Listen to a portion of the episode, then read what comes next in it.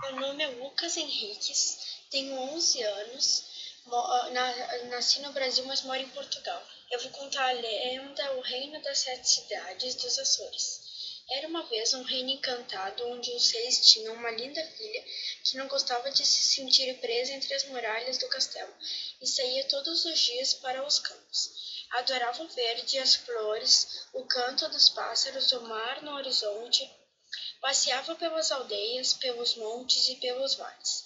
Durante um dos seus passeios pelos campos, conheceu um pastor, filho de gente simples do campo que havia do, que vinha do trabalho com os seus rebanhos. Conversaram quase toda uma tarde das coisas da vida e veio ao nascer o amor, e passaram a encontrar-se todos os dias, jurando amores eternos. No entanto, a princesa já com o destino traçado pelos seus pais, tinha o casamento marcado com o príncipe de um reino vizinho.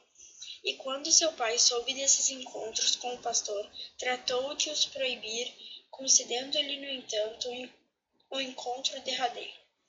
Para a despedida, quando os dois apaixonados se encontraram pela última vez, choraram tanto que choraram que junto aos seus pés, ao aos poucos, foram crescendo duas lagoas.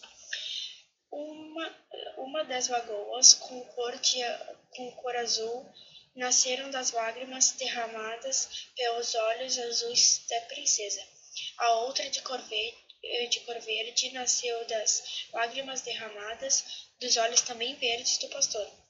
Para o futuro ficou reza a lenda que se os dois apaixonados não, pudesse, não puderem viver juntos para sempre, pelo menos as lagoas nascidas das suas lágrimas ficarão juntas para sempre, jamais se separarão.